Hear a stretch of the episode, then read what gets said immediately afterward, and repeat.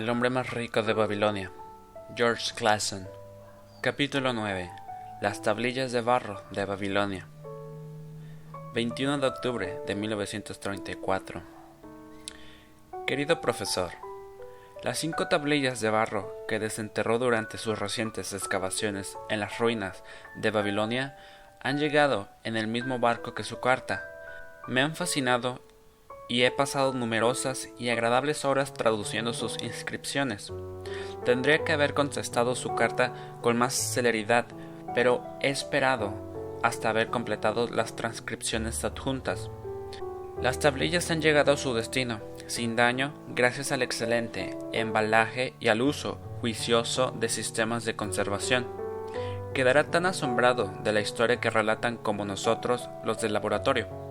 Uno espera que un pasado tan lejano y oscuro esté lleno de romance y aventura. Ya sabe, algo así como las mil y un noches. Y luego se da cuenta de que los problemas del mundo antiguo de hace cinco mil años no son tan diferentes de los de ahora, como se puede constatar con la lectura de estos textos, que cuentan las dificultades que encontró para pagar sus deudas un personaje llamado Davasir. ¿Sabe? Es curioso, pero como dicen mis estudiantes, estas viejas inscripciones me cogen en fuerza de juego. Como profesor de universidad, se supone que soy una persona que piensa y que tiene conocimiento sobre la mayoría de los temas. Y ahora llega un individuo salido de las polvorientas ruinas de Babilonia, que nos da un método del que nunca había oído hablar para pagar las deudas al tiempo que consigues más dinero para tu cartera. Debo decir que esta es una idea que me gusta y sería interesante probar si funciona igual de bien en nuestros días que en la antigua Babilonia. Mi mujer y yo proyectamos aplicarla a las cuestiones económicas que en nuestro caso necesitan evidentes mejoras. Le deseo la mejor de las suertes en su valerosa empresa y espero con impaciencia su nueva ocasión de ayudarlo. Suyo afectísimo Alfred Shrewsbury. Departamento de Arqueología. Tablilla número 1. Esta noche, de luna llena, yo, Davasir, que acabo de salir de, la esclavitud en Siria, decidido a pagar todas mis deudas y a convertirme en un hombre rico y digno del respeto en mi ciudad natal de Babilonia, grabo en barro este informe permanente de mis negocios para que me guíe y me ayude a cumplir mis mayores deseos. Siguiendo el consejo de mi sabio amigo Matón, el prestamista de oro, me he decidido a seguir el plan preciso que, por lo visto, permite a los hombres honorables liberarse de sus deudas y vivir en la riqueza y en el respeto a sí mismos. Este plan incluye tres objetivos que son mi esperanza y mi deseo. Primero, el plan me permitirá gozar de cierta prosperidad. Así, apartaré la décima parte de lo que gane y será un bien que conservaré. Matón habla sabiamente cuando dice, El hombre que guarda en su bolsa el oro que no necesita gastar es bueno para con su familia y leal a su rey. El hombre que solo tiene unas cuantas monedas de cobre en su bolsa es insensible respecto a su familia y a su rey. Pero el hombre que no tiene nada en sus bolsas es cruel con su familia y, desleal a su rey, pues su corazón es amargo. El hombre que desea triunfar debe tener en su bolsa dinero para poderlo hacer tintenear y en su corazón amor para su familia y lealtad para con su rey. El segundo lugar, el plan prevé que cubra mis necesidades y las de mi mujer, que ha vuelto lealmente conmigo de casa de su padre, ya que Matón dice que quien cuida de fiel esposa tiene el corazón lleno de respeto a sí mismo y gana fuerza y determinación para sus proyectos de manera que usaré siete décimos de lo que ganaré en comprar una casa, ropa, comida y una suma que dedicaremos a otros gastos para que nuestras vidas no estén exentas de placeres y satisfacciones. Pero Matón me ha recomendado que cuide de no gastar en estos honorables conceptos más que los siete décimos de lo que gano. El éxito del plan reposa en esta recomendación. Hemos de vivir con esa porción y nunca tomar o comprar más de lo que podamos pagar con ella. Tablilla número 2. En tercer lugar, el plan prevé que pague mis deudas con lo que gane. Cada luna, las dos décimas partes de mis ganancias serán divididas justa y honorablemente entre todos los que, habiendo confiado en mí, me han dejado dinero, y llegará el momento en que todas mis deudas serán liquidadas. Para dar fe de ello, grabo aquí el nombre de todos los hombres con los que estoy en deuda y la cantidad justa de lo que les debo. Farra el tejedor, dos monedas de plata, seis de cobre. Sinjar, el fabricante de colchones, una moneda de plata. Amar, mi amigo, cuatro monedas de plata, siete de cobre. Akamir, mi amigo, una moneda de plata, tres de cobre. Diebeker, amigo de mi padre, cuatro monedas de plata, uno de cobre. Alcad, el dueño de la casa, catorce monedas de plata. Matón, el prestamista de oro, nueve monedas de plata. Birekik, el agricultor, una moneda de plata, siete de cobre. A partir de aquí, la placa está gastada. El texto es indescifrable. Tablilla número 3. Debo a todos estos acreedores la suma de 19 monedas de plata y 141 de cobre. Como debía estas sumas y no había manera alguna de pagarlas, en mi locura permití que mi mujer volviera a la casa de su padre y abandoné mi ciudad natal buscando en otro lado un bienestar fácil, para solo encontrar el desastre y ser vendido vergonzosamente como esclavo. Ahora que Matón me ha enseñado cómo puedo ir devolviendo mis deudas en pequeñas cantidades que tomaré de lo que gane, comprendo hasta qué punto estaba loco cuando escapé de las consecuencias de mi extravagancia He visitado a mis acreedores y les he explicado que no tenía recursos para pagarles salvo mi capacidad de trabajar y que tenía la intención de dedicar dos décimas partes de lo que ganara para liquidar mis deudas de modo justo y honorable, que no podía pagar más de eso y que si eran pacientes llegaría un día en que habría cumplido enteramente las obligaciones contraídas. Amar, a quien creía mi mejor amigo, me insultó duramente y me fui de su casa humillado Birekik, el agricultor, pidió ser el primero en cobrar, pues tenía una gran necesidad de ayuda. Alkehad, el propietario de la casa, me advirtió de que si no arreglaba mi cuenta bien pronto me causaría problemas. Todos los demás aceptaron gustosos mi proposición, y ahora estoy más decidido que nunca a pagar mis deudas, pues me he convencido de que es más fácil pagarlas que evitarlas. Trataré con imparcialidad a todos mis acreedores, aunque no pueda satisfacer las necesidades y demandas de algunos de ellos. Tablilla número 4. Vuelve a ser luna llena. He trabajado duro y con la mente liberada. Mi buena esposa me ha apoyado en el proyecto de pagar a mis acreedores. Gracias a nuestra sabia determinación, durante la pasada luna he ganado la suma de 19 monedas de plata, comprando unos robustos camellos para Nevatur las he repartido según el plan. He guardado una décima parte para ahorrarla. He compartido siete décimos con mi buena esposa para buenas necesidades y las dos décimas partes restantes las he dividido entre mis acreedores, de manera tan ecuánime como he podido en monedas de cobre. No he visto a Amar, pero he dado las monedas de cobre a su mujer. Biherik ha estado tan contento que me habría besado la mano Tan solo el viejo Alcahat ha gruñido y me ha dicho que le debía pagar más rápido, a lo que he replicado que solo podría pagarle si estaba bien alimentado y tranquilo. Todos los demás me han dado las gracias y han alabado mis esfuerzos. De este modo, mi deuda se ha reducido en cuatro monedas de plata en una luna, y ahora poseo casi dos monedas más, que nadie puede reclamarme. Me siento más ligero de lo que había estado en mucho tiempo. La luna llena brilla una vez más, He trabajado duro, pero con escasos resultados. Solo he podido comprar unos pocos camellos y he ganado once monedas de plata. Sin embargo, mi mujer y yo nos hemos atendido al plan, aunque no nos hayamos comprado nuevos vestidos y solo hayamos comido un poco de sémola. He vuelto a, guardar la décima parte y hemos vivido con las siete décimas partes. Me he sorprendido cuando Amar ha alabado mi pago, aunque era pequeño, lo mismo que Birehirk. Alcahat se ha enfadado, pero cuando le he dicho que, que me devolvería, que devolvería. Alcahat.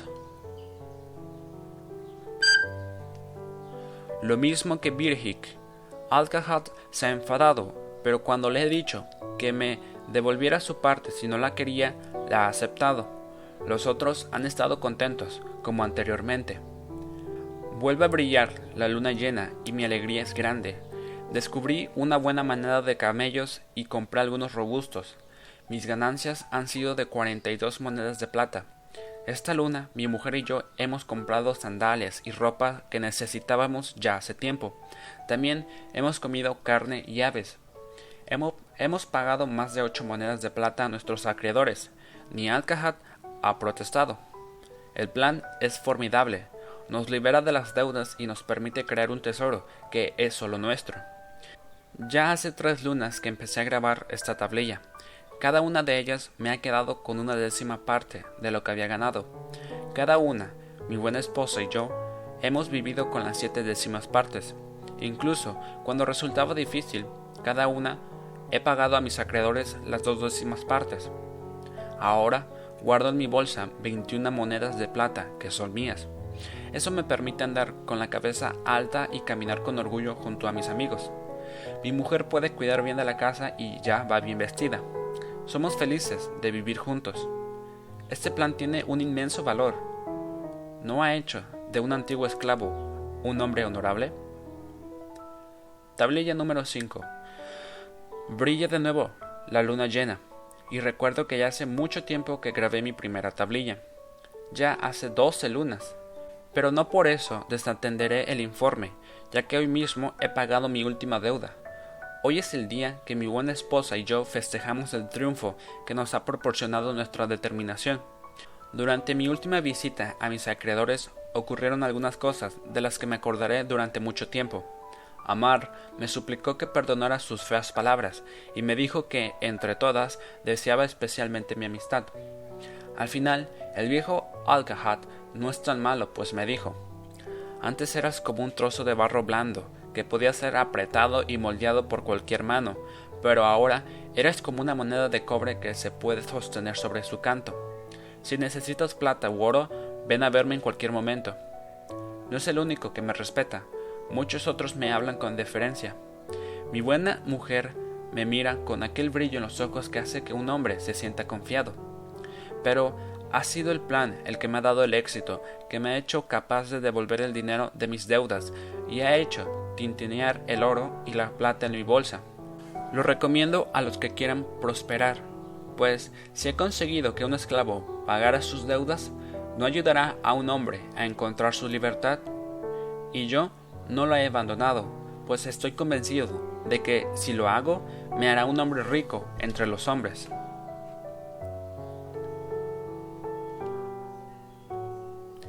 ...7 de noviembre de 1936 Querido profesor, si en el transcurso de sus próximas excavaciones en las ruinas de Babilonia encuentran el fantasma de un viejo ciudadano, un tratante de camellos llamado Davasir, hágame un favor, dígale que aquellos galimatias que escribió en sus tablillas de barro hace ya mucho tiempo que le han valido la gratitud eterna de ciertas personas de una facultad de Inglaterra.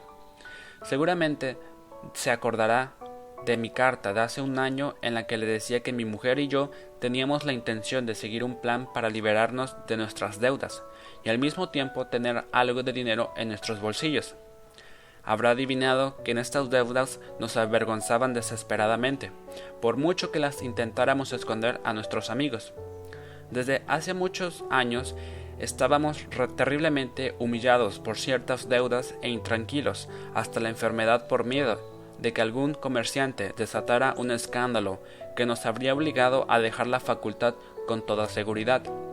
Gastábamos cada chelín de nuestros ingresos, que era apenas suficiente para mantenernos a flote.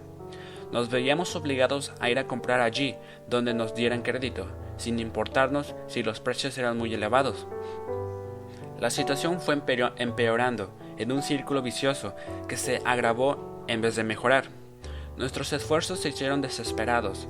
No podíamos mudarnos a un sitio más barato, porque aún debíamos alquileres al propietario. Parecía que no podíamos hacer nada para mejorar nuestra situación. Entonces apareció su nuevo amigo, el viejo tratante de camellos de Babilonia, con un plan capaz de realizar justo lo que nosotros deseábamos cumplir. Nos animó amablemente a seguir su sistema. Hicimos una lista de todas las deudas que teníamos y yo sé, se la mostré a todos nuestros acreedores. Les expliqué que, tal como iban las cosas, era imposible que las pagara. Ellos mismos podían constatarlo, mirando los números. Entonces les dije que la única manera que yo veía de poderles pagar todo era apartando el 20% de mis ingresos mensuales, dividiéndolo equitativamente entre ellos y de este modo devolverles lo que les debía en algo más de dos años. Durante este intervalo haríamos todas nuestras compras al contado. Todos fueron verdaderamente correctos. Nuestro tendero, un viejo razonable, aceptó esta manera de que les pagáramos la deuda. Si pagan al contado todo lo que compran y van pagando lo que deben poco a poco, es mejor que si no me pagan nada, pues no la habíamos pagado desde hace tres años. Finalmente, guardé en lugar seguro una lista con sus nombres y una carta en la que de, de mutuo acuerdo les pedía que nos importunaran mientras fuéramos desembolsando el 20% de nuestros ingresos. Comenzamos a trazar planes para idear cómo vivir con el 70% de lo que ganábamos, y estábamos decididos a ahorrar el 10% restante para hacerlo tintinear en nuestras bolsas. La idea de la plata y posiblemente la del oro eran de las más seductoras. En cambio, en nuestra vida fue toda una aventura. Aprendimos a disfrutar calculando y evaluando cómo vivir cómodamente con el 70% que nos quedaba. Empezamos por el alquiler y nos arreglamos para obtener una buena reducción. Después examinamos nuestras marcas favoritas de té y otros productos y quedamos agradablemente sorprendidos al ver que podíamos encontrar mejor calidad a más bajo precio. Es demasiado largo para controlarlo por carta, pero de todos modos, no ha resultado ser tan difícil. Nos acomodamos a nuestra nueva situación en el mejor de los humores. Qué alivio fue comprobar que nuestros asuntos económicos ya no se encontraban en un estado que nos hicieran sufrir por las viejas cuentas impagadas. No obstante, no olvidaré hablarle del 10% que estábamos obligados a hacer sonar en nuestra bolsa. Pues bien, Solo lo hicimos sonar durante un cierto tiempo, no demasiado. ¿Sabe? Esa es la parte divertida. Es fantástico comenzar a acumular dinero que uno no quiere gastar. Se siente más placer gestionando una cantidad así que gastándola. Después de haberla hecho sonar para nuestros olas, le encontrábamos una utilidad más provechosa. Elegimos un plan de inversiones que podíamos pagar con este 10% todos los meses. Esta decisión se ha manifestado como la más satisfactoria de nuestra regeneración y es la primera cosa que pagamos con mi nómina. Saber que nuestros ahorros crecen sin cesar es un sentimiento de lo más satisfactorio. De aquí hasta que se acabe mi carrera académica, estos ahorros deberán constituir una suma suficiente para que sus rentas no basten a partir de ese momento. Y con todo el mismo salario, Difícil de creer, pero cierto, pagamos nuestras deudas gradualmente al mismo tiempo que nuestros ahorros aumentaban. Además, ahora nos arreglamos mejor que antes en el, en el campo económico. ¿Quién habría dicho que había tanta diferencia entre seguir un plan y dejarse llevar? A finales del año que viene, cuando hayamos pagado todas nuestras facturas, podremos invertir más y ahorrar para poder viajar. Estamos decididos que a nuestros gastos corrientes no superen el 70% de nuestros ingresos. Ahora, puede usted entender por qué nos gustaría expresar nuestro agradecimiento personal a ese individuo cuyo plan nos ha salvado de ese infierno en la tierra. Él lo conocía, había pasado por todo eso, quería que otros sacaran provecho de sus amargas experiencias. Por ello, pasó fastidiosas horas grabando su mensaje en la arcilla tenía un mensaje auténtico para dar a sus compañeros de sufrimientos, un mensaje tan importante que, al cabo de cinco mil años, ha salido de las ruinas de Babilonia, tan vivo y tan verdadero como el día en que fue enterrado. Suyo, afectísimo, Alfred Sherbury, Departamento de Arqueología.